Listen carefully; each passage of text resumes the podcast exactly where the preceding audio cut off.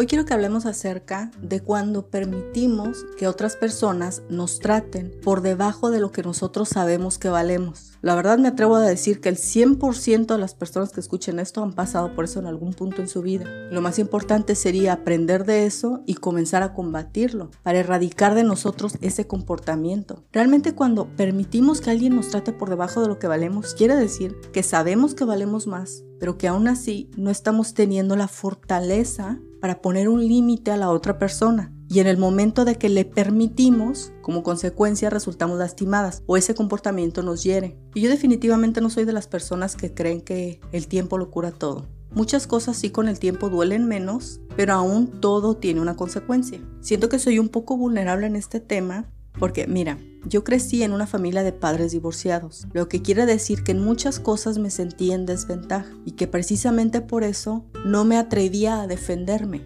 Eso lo fui aprendiendo a través del tiempo, pero no se trata de defenderte como gato con las patas para arriba, no, sino es la madurez de cuando dices no y no pasa nada. Cuando dejas de poner tu valor en que otra persona te lo dé, eso lo hice mucho, créeme. Esperaba que la gente me tratara conforme lo que ellos sabían que yo valía. Lo que se me salió de la ecuación fue que la mayoría de las personas son egoístas en menor o mayor grado y que también la mayoría de las personas están centradas en sí mismas. Son pocas las personas que tienen su atención girada hacia el prójimo. Así que cuando yo no ponía el límite de determinar mi valor, aceptaba lo que me daban y eso hería mis sentimientos y contribuía a que yo sintiera baja autoestima. Hasta que una vez, literalmente esto pasó, ¿eh? Estaba conversando con una pareja en el carro y yo me daba cuenta él cómo agarraba y me decía ciertas cosas así como pues, ya sé que a ti te gusta esto, pero pues yo no lo quiero hacer y así, o sea, muy, muy fresco para decirme. Entonces yo me di cuenta, lo siento por mi tono, estoy enferma.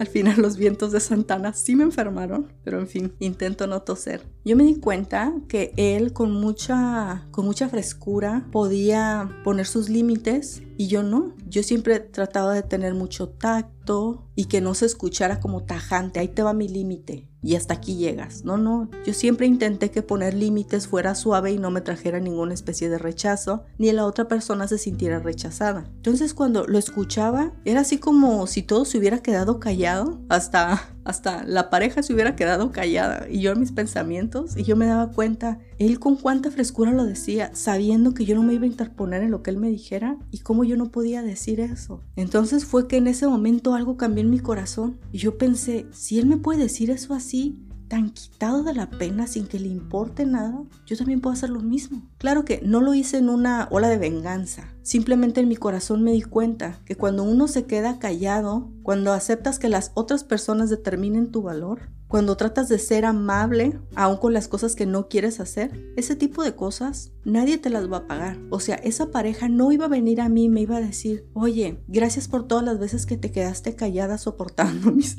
mis tonterías. Él no iba a venir a decirme eso. Era yo la que me tenía que parar por mi valor. Todas las personas valemos mucho. Para otras personas no, no valemos tanto. O sea, a lo mejor yo, yo no valgo tanto para una persona en China. Pero pregúntale a mi mamá cuánto valgo para ella, ¿no? Es lo mismo para nuestras amistades, nuestros familiares, para las personas que impactamos en la vida, aun sea una sonrisa que le diste a una persona que no vas a volver a ver, valemos mucho y para otras personas no tanto. Cuando digo no tanto me refiero al valor estándar de una persona, ¿no? obviamente no quieres que a nada le pase a nadie. Lo que quiero decir es que tienes que identificar, así como yo lo hice, en qué cosas estás cediéndole tu valor a otra persona y tienes que comenzar a combatirlo.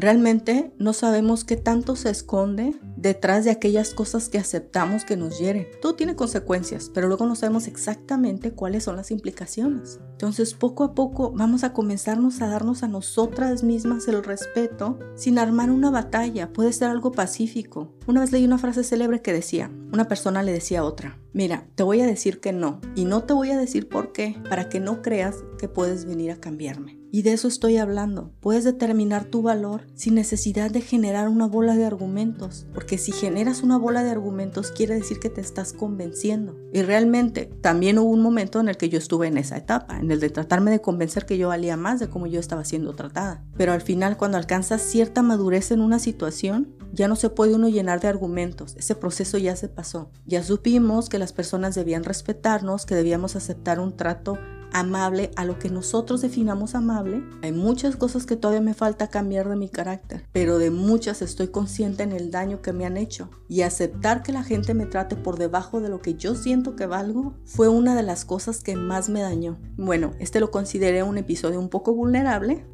Espero que te ayude y nos vemos la próxima.